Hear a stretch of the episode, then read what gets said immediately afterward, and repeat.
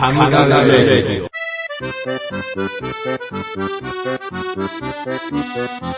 ま、前回とね、同じところですけど。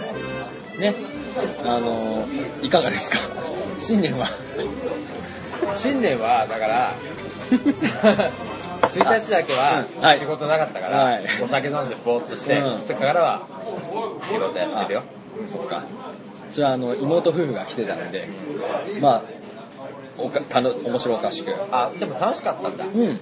妹が されたことに関してのおい不満みたいな。使えなくなっちゃうから。あの、旦那と、俺とそのいとこの子と身長体重とかがほぼ近いから、3人いると混乱するっていう親戚あみんな似行事あったうん誰がどれかわからなくなる。いや、それはどうだろうね。うちのばあさんがね、俺を見ながら妹の旦那に話しかけてた。うんっていう事態あった。それ、どうなんだろうね。いや別の意味でちょっと心配になっちゃうけど。とぼけた人だから、昔からとぼけた人だから、ボケてはいないっていうね。どうでもいい話になっちゃいました。あ、そんな妹の旦那との区別が最近あやふやになってるっぽい私が茶太郎です。16歳と聞くだけで。いや、いい、いい、それはいい。分かったから。本当に、あなた本当そう？俺はしないよ。じゃあいいよ、その自己紹自己紹介。正しくねえじゃん。なんか結構、あの、疲れてるとさ、しやすくなるじゃん。あれ何なんだろうね。ねあの、生命活動、子孫を残そうとするのが、マックスに来るんかね。あの、買い物とか行ってたらすげえ可愛い子とか見つけちゃうとずっと見ちゃうよね。変質者みたいな感じだ。髭も伸びててさ、最近飯会に、飯会に行ってさ、あ、可愛いなと思ってぼーっと見ちゃうとね、変質者みたいになっちゃってんだろうなって思う。最近あの大人になったなと感じる瞬間40みたいな記事を見てさその中で素敵だなと思う女性を見かけると左手の薬指を見てしまうっていうのがあってあー、見ないね。顔だね。顔あ本当？顔、顔。うん。俺顔を見た後左手の薬指確かに見てるわと思ってえー、見ないな。顔だ。顔とおっぱいだあのもう別にそんな誰のものかとかは別に関係ない、そうそう関ごいね係ない。さすがだね野獣だね 見るだけだからねあ。見る見るだけだから。見るのはね見るだけだから。そう。その見るだ割り切り。方やよしあそこいいよしゃぶってえ、骨？骨の周りが一番うまいって言うだろあ、じゃあはい。じゃあ俺がニュース読み終わったらこれ俺が食べますはいじゃあ早速ニュースいっていいですか？はいよ。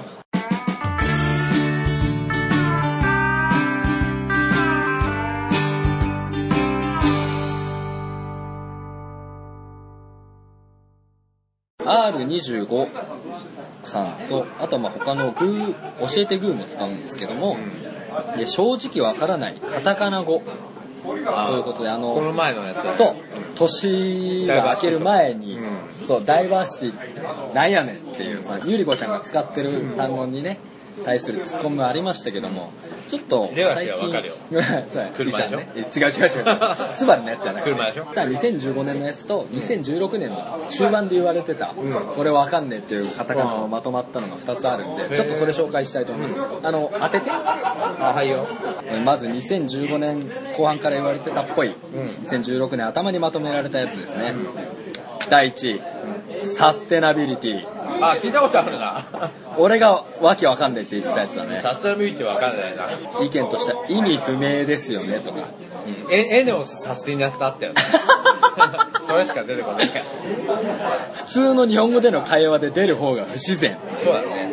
とかっていう風に言われてるんですけども、会議で客に使われて意味が分からず焦ったって人もいるんですけども、このサステナビリティ、意味はですね、持続可能性、あ、持続。うーん。続けていけるのかどうかっていうサステナビリティ。俺の命はサステナビリティみたいな。俺の命のサステナビリティはっていう使い方だ。あ、そういうことか。言わないよね。言わないね言わない。だって持続可能性って言った方が早いもんね。はい。続けていけるのかって言った方が、わざわざそれにする必要ないよね。ない。全然ない。サステナビリティ、そうなんだ。うんえ続いて第2位、オーソライズ。ー、わかんねえなオーソライズ？んわかんないな意味は？まあ意味が分からず使われたって意見が多いんですけども、公認。公認って言えばいいじゃんね。ね、ほんと意味がない。これオーソオーソライズされてんの？みたいな。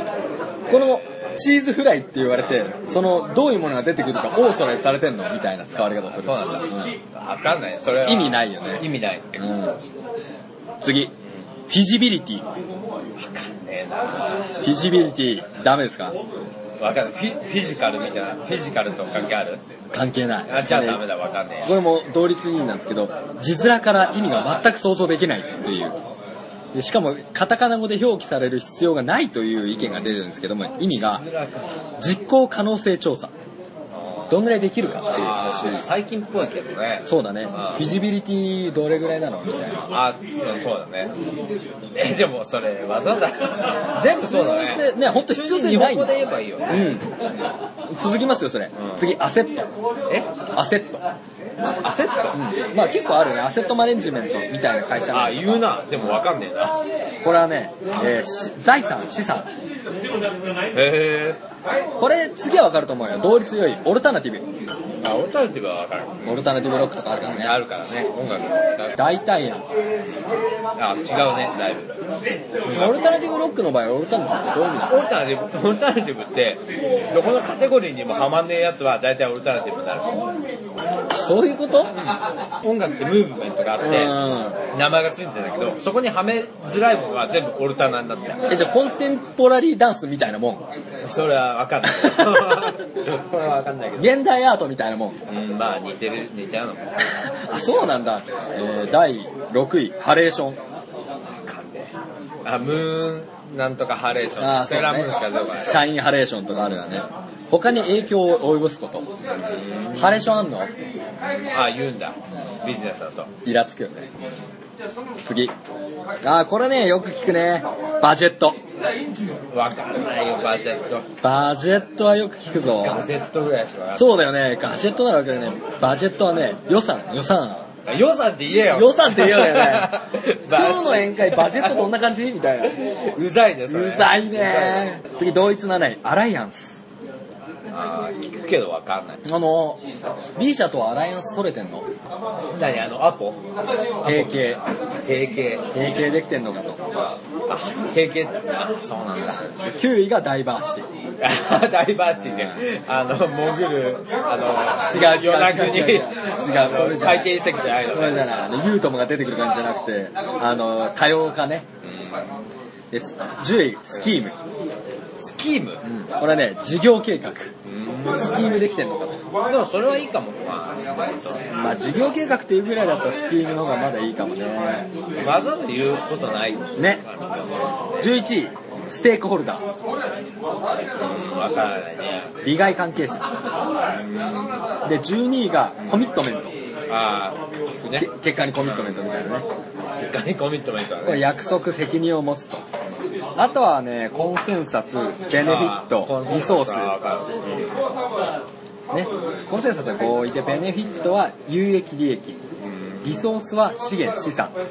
自分が分かって当たり前と思う言葉も知らないために戸惑ったり、イラッとしたりしている人もいるかもということを念頭に置いて、ちょっと言い換えたり補足したりするかもしれない。なんかね、必然性が感じられない。うちにでも、カタカナ語辞典って本あるのああれもだってほら、年々ですよ。うん、そうだね。変わってくるもんね。うん。で、次、2016年の前半で出てきたもの。うん。第1位、うんアサイン。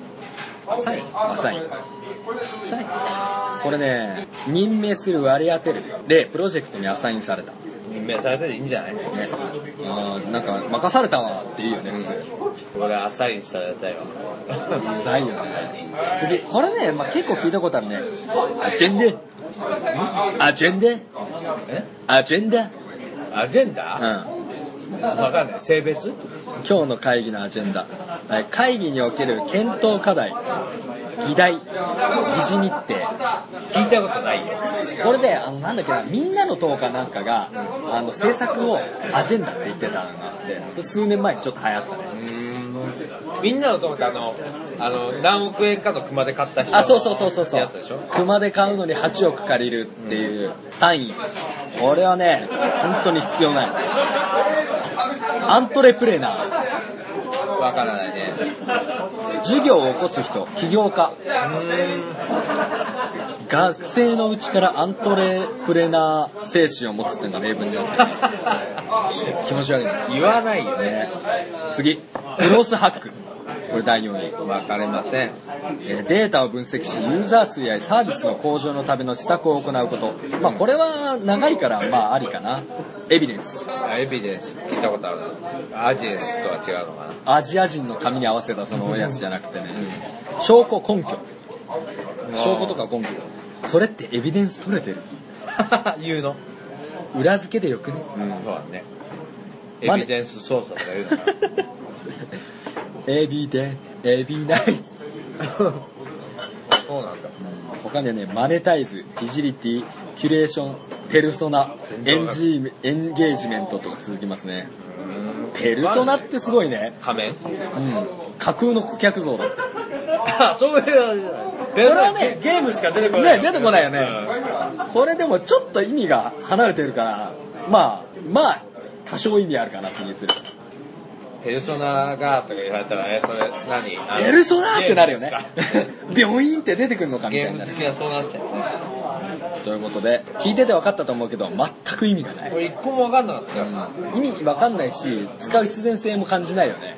うん、使わないよね。いらない。すごいな。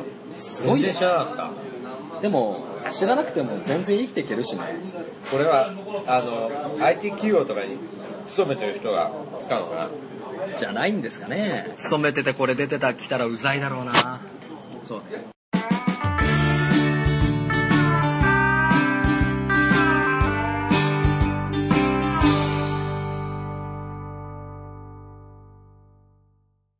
キャラ濃すぎ、はい。個性的な探偵が出てくる推理小説と、そのキャラクター、こう、こうっていうのは考える。うんうんうん。まあ俺結構小説読むから、はい。特にミステリー編集教というか割とミステリーばっか読んでるんだけど、へえう。ん、あのやっぱりね金田一耕助にしても明智小五にしても、うんうん名探偵が出てくる小説っていうのはなかなかミステリー好きとしては惹かれるわけですよ、まあそうだね、うシャーロック・ホームズからして結構変なやつだもんね。うん。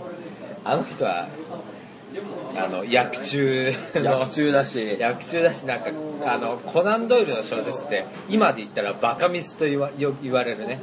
小説がまあ、多いんだけど、ラノベみたいなもんだからね。当時としてはどうかわからないけどまあまあそんな感じでね結構奇抜な探偵が出てくる小説が俺は好きなわけですよ、んうん。でそんな感じのあー個性的な探偵が出てくる小説これネイバーまとめサイトほうほうほまあ、まとめた人がこれはこの探偵いいよっていうまず最初の一人ね京極堂シリーズの中絶昭う。彦ああ、もうわかんないね。あの映画になったじゃん。堤真一と堤真一が京極堂だったね。文庫版「産めの夏」まあ、あー講談社文庫なんだけど。分厚い人だそうそうよね、分厚い。そうそうサイコロ本と呼ばれてるね。うん。えーまあ京極夏彦は本で人が殺せると言われたほど ノベルス版はまさに狂気になりそうな分厚さ重さであった。メンヘまあこれラっぽい友達が読んでたな。俺も好きだけどね。あの分厚くないうん。上下間に分かれたバージョンもあるからね分けろよって、俺は何回も思ってでも分けると値段上がっちゃうから。あの京極堂の妖怪うんちくがひたすら長い。長いのだがなくてはならない重要な設定ああ、うんややこしいね。うん、うんちくが長いために人が殺せる厚さにもなっている。読み続けると検証炎か。めくるのが疲れちゃう。手がね。しかし闇より暗い漆黒の着流しを着て言葉を操り事件と人の心を解体していく京極堂の推理手法はとても痺れる。なるほどね。確かに痺れる。中禅寺明彦名探偵ね、うん。まあ中禅寺明彦の人となり中野で古本や京極堂を営む家業は武蔵生命神社の宮司、副業は祈祷師の一種である月物落としの拝み屋いろいろやりすぎじゃないか。ね いろいろやってるよ常に和装で終始不機嫌な仏頂面をしており顔つきは平素から凶悪と称されるああ、もう、なんか、アニメとかラノベ好きな人が食いつきそうな設定だね。宗教、公費伝承、民族学、妖怪等に造詞が深く、重度の処置。処土地っていうのは白地の地に書道書だねあめちゃくちゃ本が好き、あう。ん。根拠のないことは語らない。これは名探偵にとっては重要なファクターだね。そうだね。ポアロさんももうあの自分の考えがまとまるまでは決して人には語らないからね、大事だね。まあ、中禅寺明彦の推理手法ね。はいはいはい。妖怪に関連して起こるさまざまな妖怪に関連して起こるんだ。そうそうなのへー。あの京武道シリーズはそうなのあ面白いね。要するに怪異を現代の常識に当てはめて解明するっていう。推理手法それってネタバレになっちゃうから聞いていいのかわかんないんだけど犯人はそもそも人間なんだ。人間だね。全部人間。それが妖怪の仕業じゃねえかって言われるわけよ。だから要するに横溝正史のなるほどね。こういうで伝承に基づいてそうそうそうそう的なので妖怪っぽい感じをやってるっていう。ことね要するに呪いで人が死ぬみたいな。うんうんうんうんよくわかったそれに関して科学的な説明を加えると。うんまあ、それとはちょっと違うんだけどね。妖怪に関連して起こるさまざまな奇怪な事件を京極堂こと中禅寺明彦が付き物落としとして解決する。付き物落としの際には、えー両胸にごぼう製を染め抜いた黒の着流し。黒の旅に鼻緒だけが赤い黒の下駄と黒ずくめの格好をするなるほどね。付き物落としが事件の種明かし。あいいね。あの様式美だね。そうだね、うん。そうそうそうそういうことよ。決め台詞並びに印象的な言葉。はい。この世に不思議なことは何もないのだよ。っていうのは教育の決め台詞だね。なかなかリアリストだね。そうなんだよ。中禅寺明彦はそうなの。リアリストなの科学的な姿勢ではない科よね。学科学じゃないね。科学じゃ科文学的な姿勢だよね。科学じゃない。でまああの映画にもなってるし、まあ、小説もいっぱい出てるんだけど漫画にもなってるし。まあ京極堂は俺は好きだね。他に榎木津礼二郎っていうね名探偵っていうのがいて名探偵の人がいて友達の書く友達の人ね。うんこの人は未来が見えるんだよね。へ未来が見えるんだけど、まあ、この人変人だから事件の概要が分かってもそれをみんなに喋るんだけど言ってることが常人には理解できないから、まあそう榎木津さんの言ってることは理解されずに京極堂がこうリーズムで説明してくれるっていう。まあ大体それが小説。あ共演するんだその二人は。うん、そうそう。面白いね。うん。もう一人、あの、まあ、映画だと宮迫がやってたけど、あの、刑事がいるんだよね。なああ分かった。なんかあったねそれ。そうそうそうそう。うん。うんそれがまあ、京都堂シリーズ。うん。今酔っ払ってるから名前が出てこない。まあいいよ。あの、なん、うん騎馬刑事だ。騎馬さん。騎馬刑事。面白いね。でもあの厚さには挑めないな。ああ、面白いよ。読めば。面白いと思うけどちょっとよ挑めないな。あの上下管にしてくれた方がまだ。上下関持ち歩ま持ち運びの意味でも。上下関っていうか上下関上中下とかね。1234とかそういう感じだけどね。熱すぎて。熱いこれはね、えー、チャトロさんも知ってる。46番目の密室その他日村秀夫。ドラマドラマになった、本格推理復興に一役買ったアリス川アリスの推理小説。ー。当時新本格と呼ばれていた。謎解きの謎解きの美しさを堪能するとともにキャラが描けてないと言われがちな本格ものにキャラを楽しむという目から鱗の属性をプラス。謎解きとキャラクターの両方が楽しめます。なるほどね。日村秀夫の人となり、えー京都の次第英都大学社会学部の准教授32歳から34歳独身。彫りが深く整った顔に若白髪バリトンの美声。研究の一環としてフィールドワークと称し実際の殺人現場へ赴いては事件を解決するいつも白いジャケット色の濃いシャツだらしなく結んだ細いネクタイといでたちうん殺人現場ではいつも布製の黒い手袋を着用、えー女女嫌いだが女性によく好かれ教え子の中にも日村ファンがいるほど、うん愛煙するタバコの銘柄はキャメル。あキャメルはね東日本大震災の時に亡くなっちゃったけどね。ちなみにね推理小説のうん。同人誌の中で一番多いのは日村秀夫とアリスっていうああまあそうだろうね。一番この2人の同そういう雰囲気だもん人誌がね多いらしい。で日村秀夫の推理手法は考え事をするときに唇を人差し指でなぞったりする癖がある。殺人者を激しく憎みながら自身もまたかつては殺意を抱いたことがあることの過去を持つ。なぜか危うさを抱えながらも犯罪と格闘するという、あのドラマ見てましたけど。見てた？あれドラマはまあまあまあだったけど。わかるよ。うん。でも斎藤工すごい敵役よだかったたよね。俺もそう思った、うん。久保田正孝もよかったし、うん。危うさとかっていうね部分だったり。小説を読んでる原作ファンもねあれは結構納得の感じだった。筋はね確かにね。筋はね途中でオリジナルストーリー入っちゃったからね。それがちょっとい。ただまあけない俺は原作読んでないけどあなんかちょっとうんってなった部分はすごいあったけど。あれヌーベイの人たちだからねなんかちょっともったいない感じはしたな。と日村秀夫の決め台詞。は人を殺したいと私自身が思ったことがあるから。ですあそうなんだ、ドラマだとねこの犯罪は美しくないだねああ言ってたね。まあそれも言ってたな。あの何々は美しくないわね。俺あの2016年のまあまあの流行語？流行語だね。なった。この何々は美しくないはよく言ってたかもしれないなるほどね。うんまあでも小説ドラマ見てちょっとうんって思った人は小説読んだらもっと面白いから。もう斎藤工のイメージで見るだろうね。そうだね。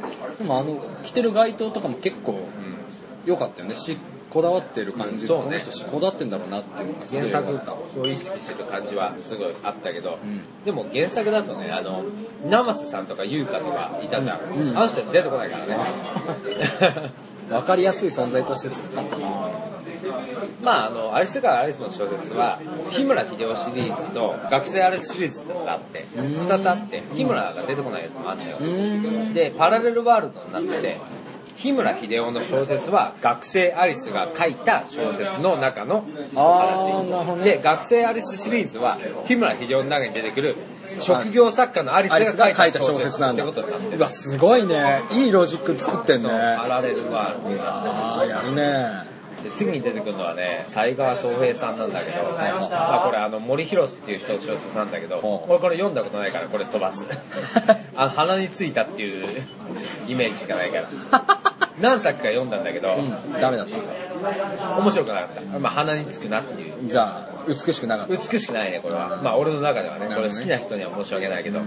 次ね、うん。これもね茶太郎さんご存知。三田良清新井さん。うん三田良さん。割と良かったなえー、三田清の、まあ、小説版のね、うん。人となりうん。鬼人変人型の名探偵、人間嫌いで陰銀無礼な変わり者。長身で癖はあるが整った顔立ち。常に女性から人気があるがそれを煙たがる極度の女嫌い。探偵が趣味の先生術師。うん。先生術師だったの？あのそうなんだけどこれね設定がどんどん変わってって最初は先生術師だったんだけど、うん途中から、うん。えー探偵になって、うん。途中から脳科学者になる。最終的には、うん。探偵が趣味の脳科学者になる。あのね先生術師っていうね、うん。設定は途中で消える。ああなんかそれは聞いたことなかったね。いなくなっちゃうんで先生術師どっか行っちゃう。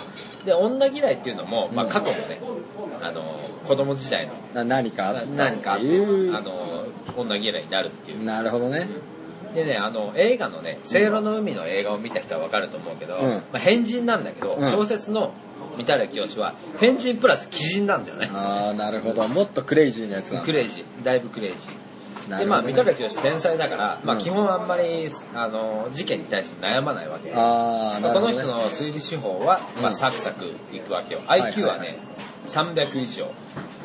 人間の人間の IQ はもう180だから190以上はいないっていうのが科学的に証明されてるのにこの人300あるよ。クレイジーだね300ある。で、地球上のね、ほとんどの言語をネイティブ並みに話すと。もで、専門は脳科学。うなるほどねえー心理学や遺伝子工学、気象学、天文学、歴史学に外科医学など、経済学多すぎるだろもほとんど全てに通じる。素晴らしい、三田良さん。さやりすが。すぎだろうシャーロック・ホームズ以来の名まさにそうだね。ねえー、三田良教師の現在は北欧永住。これスウェーデン。スウェーデンの大学で教授やってるから。で、えー大学で教鞭を取りつつ脳科学の研究を行っていると。ちなみにねあの三田来シリーズの小説は、うん。途中ぐらいから三田来がそのスウェーデンに行っちゃうから日本には石岡君っていうワトソン役の人が残されてるわけよ。で日本で事件に巻き込まれるわけ石岡君が、うんうんうん。そうすると三田来いないから、いつもエアメールか電話で三田来に意見を伺って事件解決するっていう小説がほとんどになってくる。最後の方は。どえらいねえ、じゃあ完結ししてる。のまだ続いてる。過去の話とか今やってるから。なるほどね。で、三田来清の推理手法は、考え事を始めると他のことが一切目に入らなくなる。うん。事件となると超人的な集中力と観察力を発揮して解決に導く、ん。膨大な知識をもとにあっという間に謎を解決してしまう行動的な反面、えー小うつの毛があるためうつ状態の時には何もできないほど無気力。だー。からこれはね推理小説が陥るパラドックスを解決した、まあ、弱点がないとね。そう、あっという間に謎を解決してしまうんだけど、まあ、金田一耕助もそうだけど、うんうん現場にいるのに何件も殺人事件が起きちゃうと。これはリアリティがないと。そうね。そうなるほどね。だから小説の中に見たらはあんまり出てこないのよ。出てきたらすぐ解決しちゃうかデウスエクスマキナなんですね。ら。そうなんだよう。んそうなんだよ。小説の中にはなかなか出てこなかったりとか、電話で話を伺ったりとかする、そのリアリティを追求した島田総司さんのね、やっぱり文学的な手法というか、ある種のウルトラマンが3分しか戦えないのと同じ。そうなんだよ。三田霊清の印象的なセリフバイム、えーセリフ、えー君の作品には僕も登場するのかい？それなら僕の名前は月影清次郎、清之助とか、もっとかっこいいのにしてくれよ。ああ、なるほど、ね。三田霊ってね、おおおトイレって意味だからねあ。そうだね。ちょっとすいません、刑事さん。あの、犯人を知りたいんですか？ちょっと急ぐもんですから、犯人をお教えします。あとこれは石岡さん、ワトソン役の石岡さんに言った言葉。あと君に必要なものは自信だけだ。成功することを信じてるよ、頑張れ。あ鬼人変人だけど、やっぱり友達思いなのよ。あー、えーそうだね。これも同時心で多いらしいんだよ。見たらと石岡っていうのは。なるほどね。関係性はあるんだろうな。あるね。やっぱシャーロック・ホームズを好きだからね、見たらいさんも。シャーロック・ホームズって本当にいろんなものの基礎になってるんだろうね。ね。次はね、探偵ガリレオシリーズの湯川マダムさんだけど、まあ、これはみんな知ってるからね。俺知ら俺よく知らないんだよね俺もうそのなんだっけ探偵ガガーリンだっけ？ガリレオ。ガリレオだっけ？ガガーリンはね、あうんの、初めてこう、地球の外に出てこう、あそうだっけ？地球は青いって言ったよなんかあの容疑者セックスの献身っていう違う違う、容疑者 X だね。あ容疑者 X だっけ、うんもうお前、そう、使えないのをわざとふんだんに盛り込んでくんじゃねえよ。あれね、でも、映画すごい良かったよ、堤真一の演技が。あれ？周囲指示したの？犯人というか。犯人か、う容疑者セックスの献身ねん。X ね。あ X かやめろ、お前は。P 何個入れたらって思ってんの、お前。ふざけんなよ。あ次は館シリーズの島田清島田清、お、また島田？そうこれちなみにね島田清っていうのはあの作者の綾辻ゆきとさんが島田総司大好きで島田総司の島田と三田来清の清を取った島田清でこの時にただ単に新人賞に応募したあ、だけだ。島田清って適当に名前つけた。らもうエイヤで出したらそう出したら OK それが 確定しちゃってずっと島田清になっちゃって本人曰くもっといい名前にしときゃよかった。こんな単調な名前つけるんじゃなかったっていう。シェリング・フォードみたいなね。シェリング・フォード？シャーロック・ホームズの、ん。あの、原作の時あそうなんだ。適当につけたら。へえそういうことだね。島田清の人となりはね大分県のとある寺の三男坊、うんあそこまで決まってるんだね。そう。浅黒い顔に落ちくぼんだ目わし鼻あんまりイケメンじゃないんだなこの人は、ね。言葉遣いは丁寧で人懐っこい性格、うん。中村誠司の建築物に惹かれてる、まあ、中村誠司っていうのはこの館シリーズっていう中で大体中村誠司が建てた館で殺人が起きるなるほど。だからこだわっちゃうんだね。そうこだわっちゃう、肺を悪くしえらいタバコは1日1本だけ。まあこの人1日1本しか タバコ吸わない。今日の1本ずつですああ、なるほど。趣味は折り紙で、えー首が3つある、えー折り鶴。怖え。7本指の悪魔。などが、うんそういう作品を作ることができるらしい。大したもんよな。そう。島田総司の推理手法。あえて用いる秘密の抜け穴。隠し部屋という本格ミステリーの禁じ手単なる謎解きではないなるほどね。新本格と言われてる人だからね綾辻ゆきとなるほどね、なるほどね。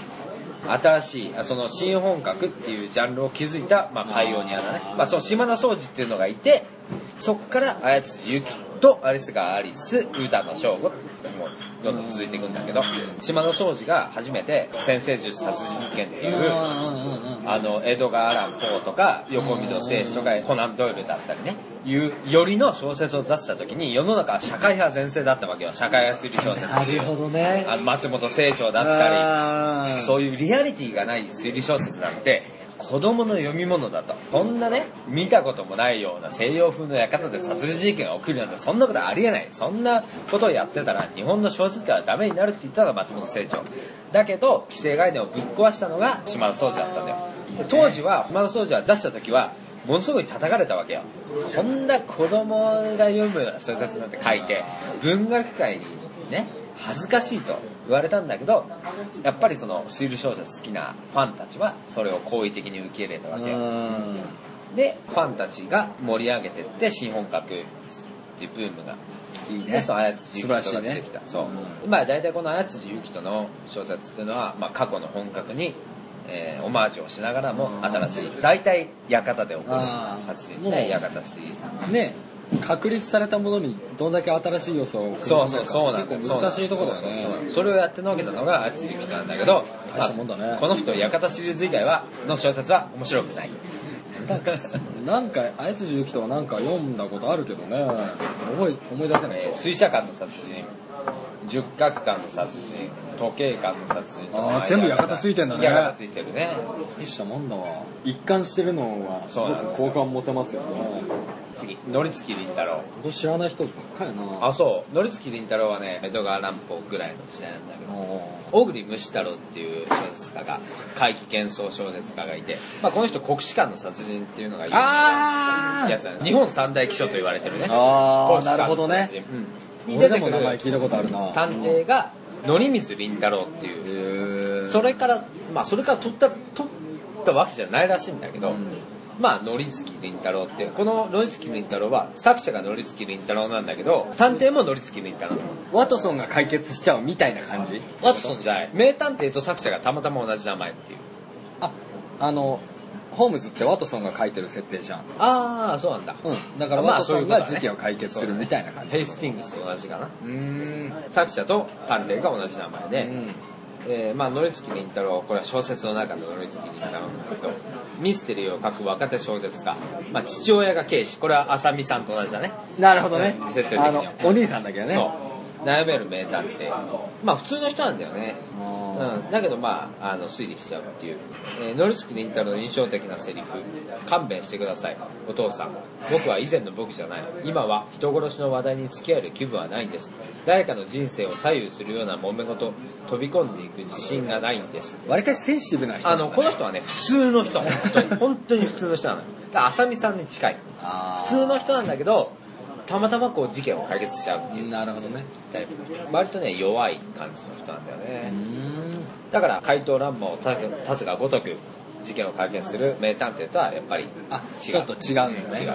違う。有名なのは生首に聞いてみろっていう小説だね。あと頼子のために、で次、えーメルカトルアユ。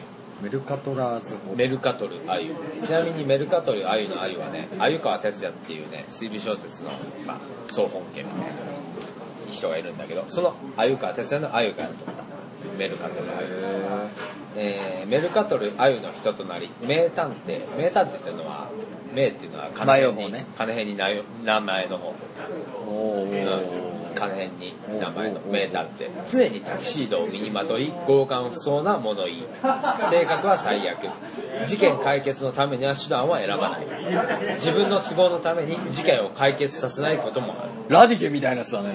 ラディゲ？ラディゲ？ジェットマンにあジェットマン。そう。メルカトルは最悪。俺は嫌いだねこいつは。メルカトルアルの推理手法は長編には向かない。探偵。短編でパツンと解決するにはいいと型にはまらない探偵ぶり。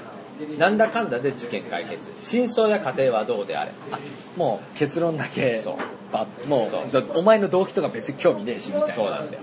でメルカトルアユの印象的なセリフと場面は「みなぎ」っていうのがワトソン役なんだけどあ「えーそれに君みなぎ先ほど井戸で私を突き落とそうとしただろう」っていうことにメルカトルが言うのに対してみなぎのセリフが気づいていたのか。ワトソンにも嫌われちゃう探偵。こいつマジクソ野郎だなって思われてる。クソ野郎だね。確かにクソ野郎。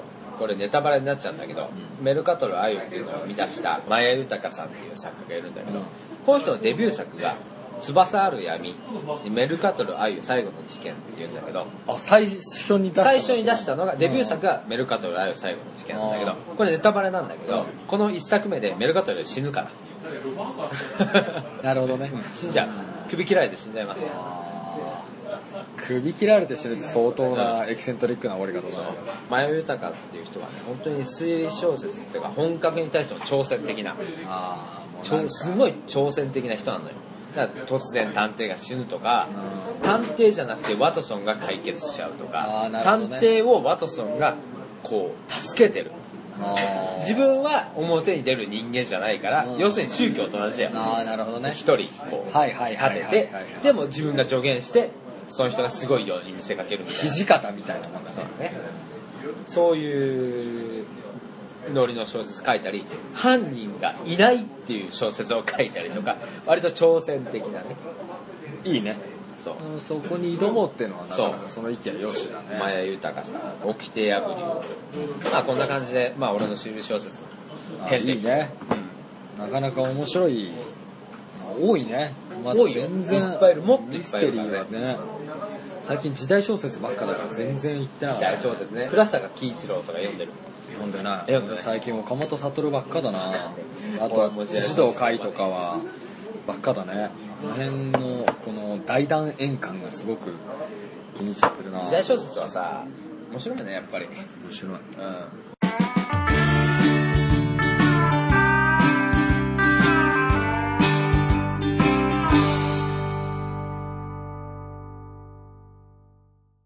コンネストさん、えー実は女子がアプローチしている言葉。へえそんなんあるんだ。はい。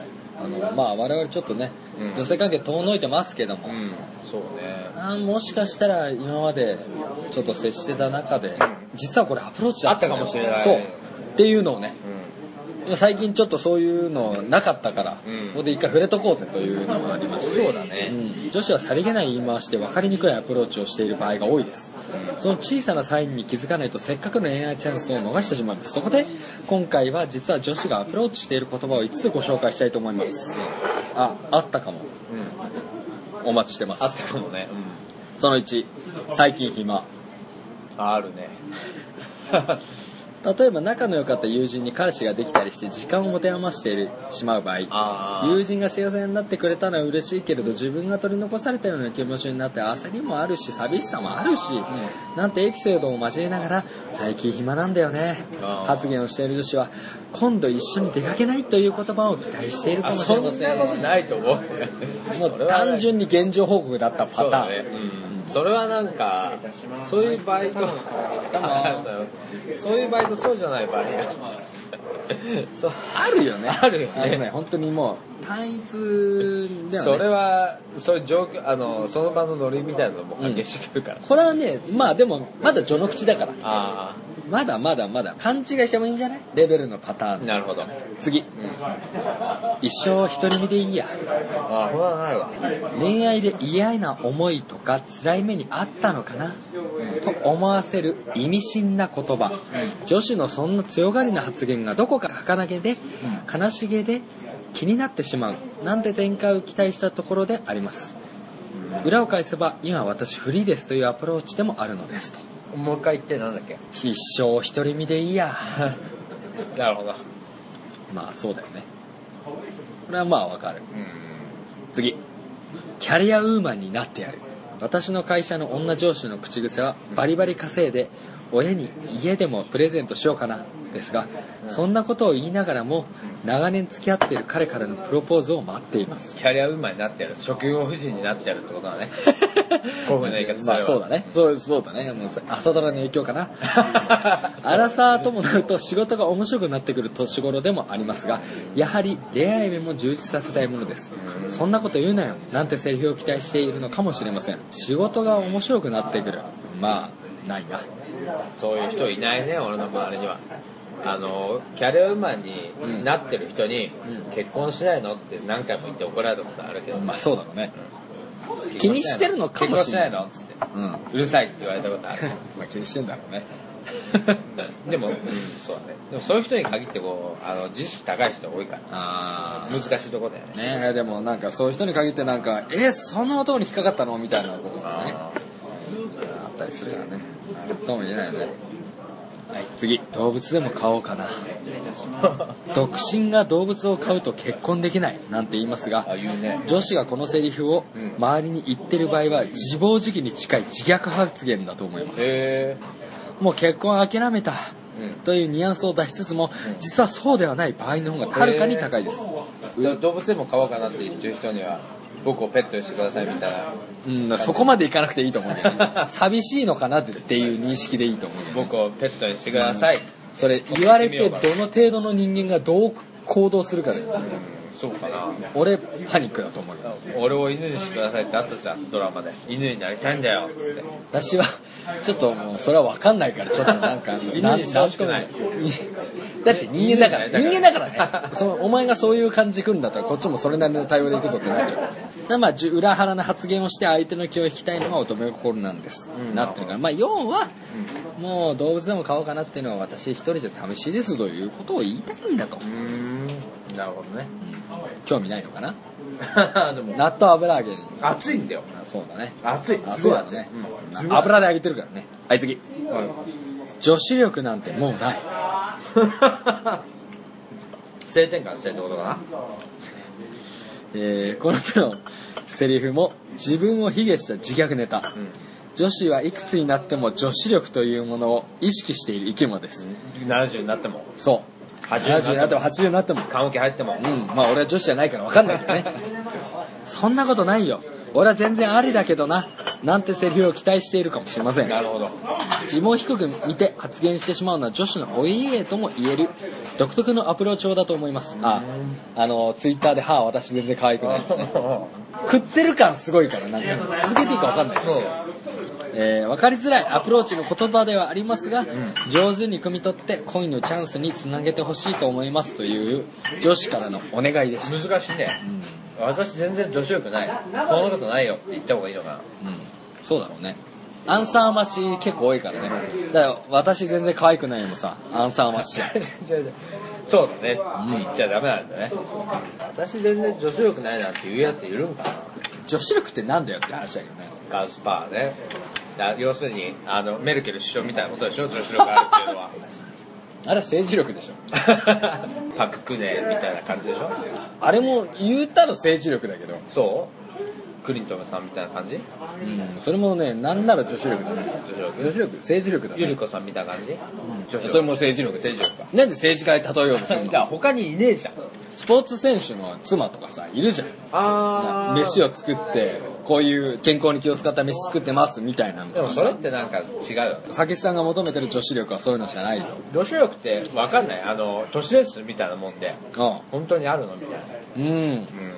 うん、何を思って女子力とするか。なるほどね。いわゆる宴会で最初にサラダをみんなに盛るこれ女子力ってでもそれ言われるけそういう風にどなるとそういう風になるとあの女はお茶組しかさせてもらえないみたいなそういううん。男尊女卑みたいな感じになってくるでしうんうん。うん。うん。ょじゃあ女子力って何なの？なるほどね。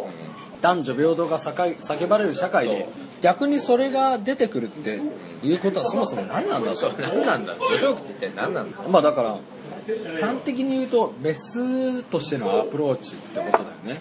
あオスのアピールとして筋肉があるような。いいあの男にこびるような、うん。でもそうすると男尊女卑のなんかなきっかけそうだけど。まあでもそれを言うんだったらうん。生物ってそもそも鳥だってそうだしメスにアピールするのそうだよね。オスの仕事じゃん。それが別に女子に移ったからといって女性が差別されてるってことではないと思うよ。俺もそう思うよ、ん。だって縄文時代だってさ要するに女の人はうちにいて子育てをするわけじゃん、うんうんうん。で男が狩りに行ってうん。お金を稼いでくるっていうそそれは普通のことだよね。で要するにあの男尊女卑とかいう人っていうのは皇帝ペンギンみたいなものを模範にしてるってことでしょ？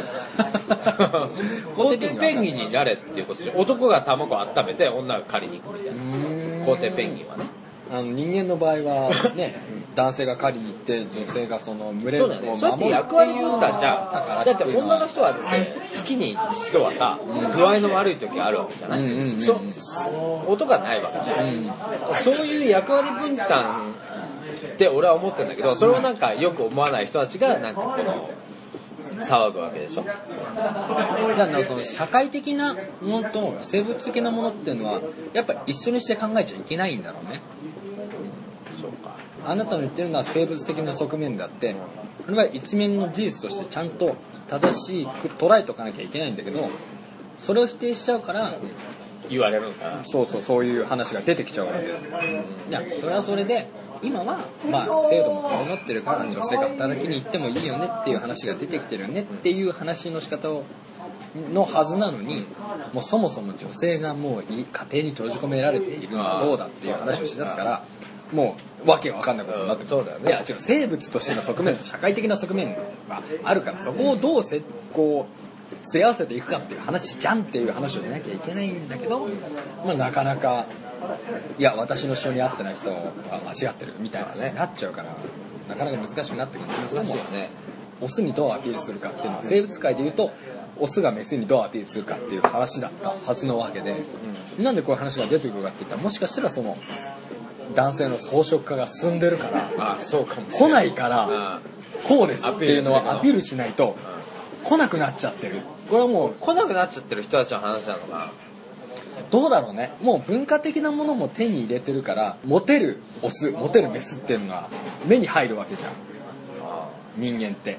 本能だけじゃなく文化的な意味でも、そうなるとそういうものがどういうことをしてるのかっていう興味関心ねインパラみたいな感じだ インパラってモテるオスの周りにメスがすげえ群がってるハーレム作るのはさもうゴリラってそうだしいわゆる生物の本能だったものが文化的な何かで広まってきてるわけだよね人間に至っては。本能であれに惹かれるじゃなくなってきてるから。あもう本能じゃないんだ。そうアプローチっていう概念が出てきてるわけでそうなってくるとじゃあオスだけじゃなくメスも何かしらのアプローチをしなきゃいけないんじゃないかなって。男が頑張ればいいんじゃないの？前の放送の時は分かんないけど成人の彼女とか彼氏欲しいですっていう人間の割合が広まってるとはいえ。60%がなんかいないんでしょ？いない。いないそうそうそう。60%70% がいない。でもね。まあ今は現在我々フリーですからね。あれですけどもうフリーっていうのもなどうかねどうかって感じだよね。なんかだからその今自分がいる位置を不利な位置に置きたくないっていうフリーってなんて自由みたいなまあメリットデメリットっていう話で言っちゃうとどうしても結婚したからといっていいことばかりがあるわけじゃないし、ないね。うん、独身でいるからって悪いことばかりではないからっていうのもあるんだけどでもそういうそのフリーっていう風に言い換えるっていうのはなんかやっぱちょっと社会的にこうやましさというさかうんっていうなんか後ろめたさがあるから出てくる。プラス表現なわけで。もう職場なバツイチ多いんだよな。今3分の1が結婚しても離婚するっていうからね。ああそうなんだ。米倉涼子も離婚しちゃったしね。ね。まあでもあれ新婚生活1日っていうからね。すごいよね。なんで結婚したんだ 見極めるタイミングなかったのかよっていうねそう思うよね。お前失敗しねえんじゃねえのか。こ で役だからね。れそうだね。いろんな常識は変わってきてるんだと思うけど、まあ、だからといってねスタンスを変える必要はないから。まあそうだよね。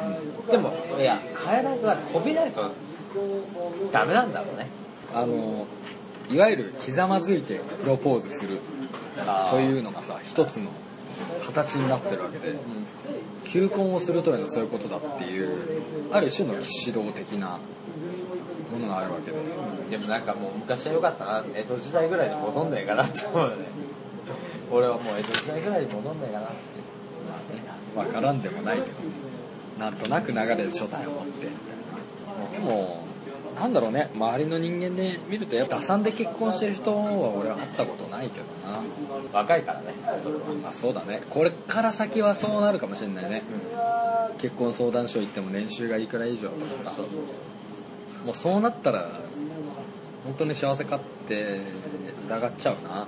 いいんじゃない？でも本人同士の問題だから結局そうなんだよね。私が幸せだなって思えばいいだろうし。うん、だからそこに至るプロセスとしてさその数字で判断していいんですかと文学的な何かあるんじゃないんですかっていう。